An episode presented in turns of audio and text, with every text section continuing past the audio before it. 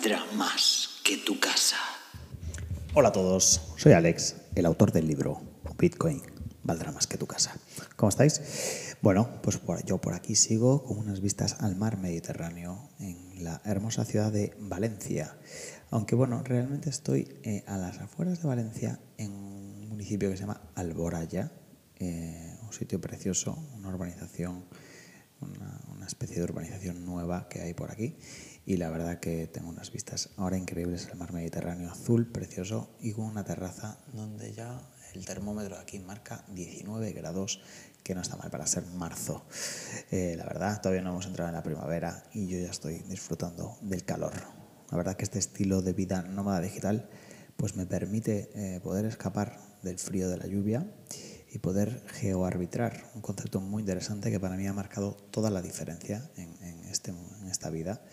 Eh, desde que conocí el término y lo empecé a aplicar, pues puedo moverme a sitios más económicos por temporadas, puedo eh, tener la suerte de beneficiarme del cambio de divisa de euro contra otras monedas y también puedo escapar del frío del invierno, que eso la verdad que a mí me afecta mucho eh, el estado anímico y entonces pues ahora mismo estoy eso, hablando contigo desde aquí y viendo el mar Mediterráneo un sol imponente y eso pues me da mucha alegría. Bueno, vamos al grano. Hoy te traigo una reflexión sobre Bitcoin que mm, es cosecha propia, pero también luego preparando este episodio he visto que, hay personas que lo están, eh, lo están replicando también por ahí por Twitter y por eh, YouTube. Y es básicamente que Bitcoin podría ayudar a retirar parte del dinero que está en los bienes inmuebles como reserva de valor y trasladarse a, este nuevo activo de, Internet que conocemos como Bitcoin. ¿A qué me refiero con esto? Eh, piénsalo, muchísimas personas de, dinero eh, obviamente saben que, que si dejan el dinero en el banco, pues la inflación se va a comer su poder adquisitivo, ¿no? Entonces muchos están utilizando las viviendas como reserva de valor, es decir, bueno, pues entonces compro esta parte del mundo, esta parte de este terreno, este piso, esta casa, este solar y eh, construyo aquí una casa no solo para vivir en la casa, sino como para em, preservar el valor de mi dinero. Y eso hace, y ha provocado en el pasado y en muchas épocas de la historia, una mm, burbuja inmobiliaria porque realmente la casa ya no se está utilizando solo para vivir, sino, sino para preservar su valor. Entonces, esto es injusto para las personas que no pueden eh, obtener una casa con sus esfuerzos, véase nuestra generación. Hoy en día es muy, muy difícil comprarse una casa. Tienes que tener dos muy buenos sueldos, por lo menos hablo en Europa, y en Estados Unidos tienes que tener dos muy buenos sueldos para poder pedir una hipoteca y estar 30 años pagando una casa, cosa que en la generación anterior, los baby boomers, nuestros padres, podrían comprarse una casa prácticamente en 5 o 10 años.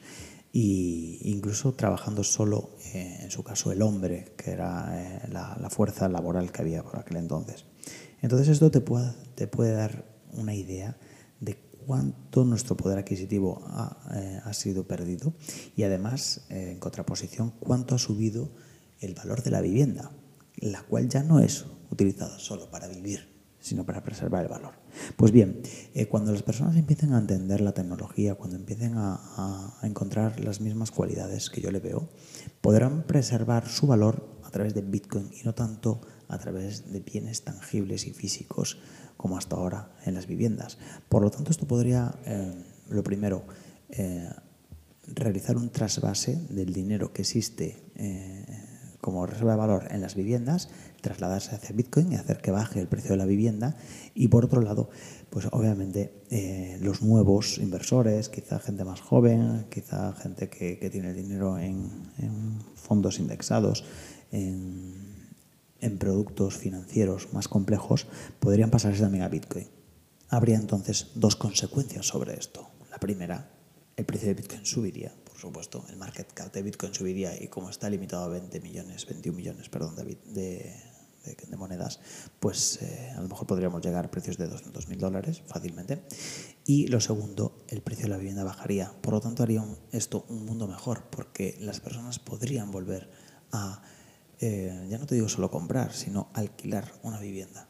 Eh, yo estoy viendo que en mi generación la gente ya está compartiendo piso. Yo recuerdo cuando yo era más joven que la gente eh, quizá ya no, ya no podía comprar la casa con tanta facilidad, pero por lo menos podía alquilarse una casa ellos solos.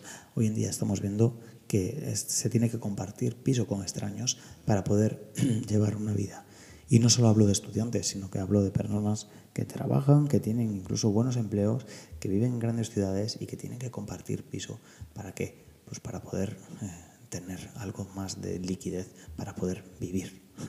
Entonces, esto podría hacer que Bitcoin robara esa cuota de mercado de personas especuladores que solo están comprando casas para almacenar su valor y eh, esto conllevaría a una bajada del precio de la vivienda y podría hacer un mundo mejor.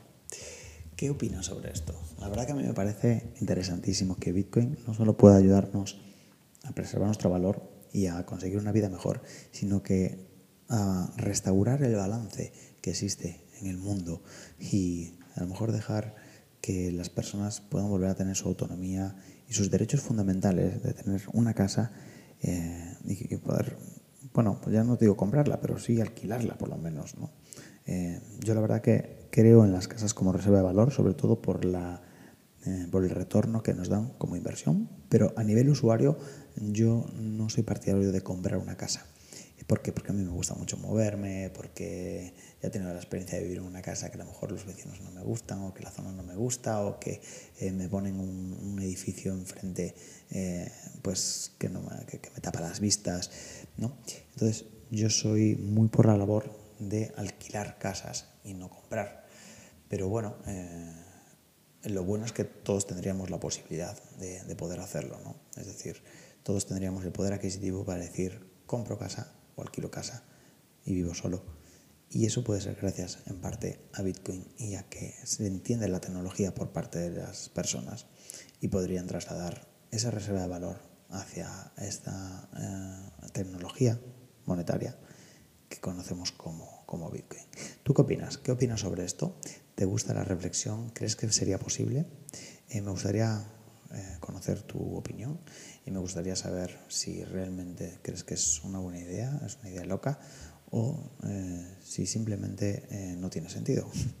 me gustaría escuchar tu opinión y te dejo aquí como siempre el correo y recuerda que también tienes en la descripción mis productos por si quieres aprender un poquito más sobre Bitcoin, mi libro, mi curso y las asesorías uno a uno para, para que puedas hacerme todas las preguntas que quieras y comprender. Eh, estamos en contacto. Eh, como siempre finalizo el podcast, recuerda que en un futuro un Bitcoin valdrá más que tu casa. Un saludo, cuídate.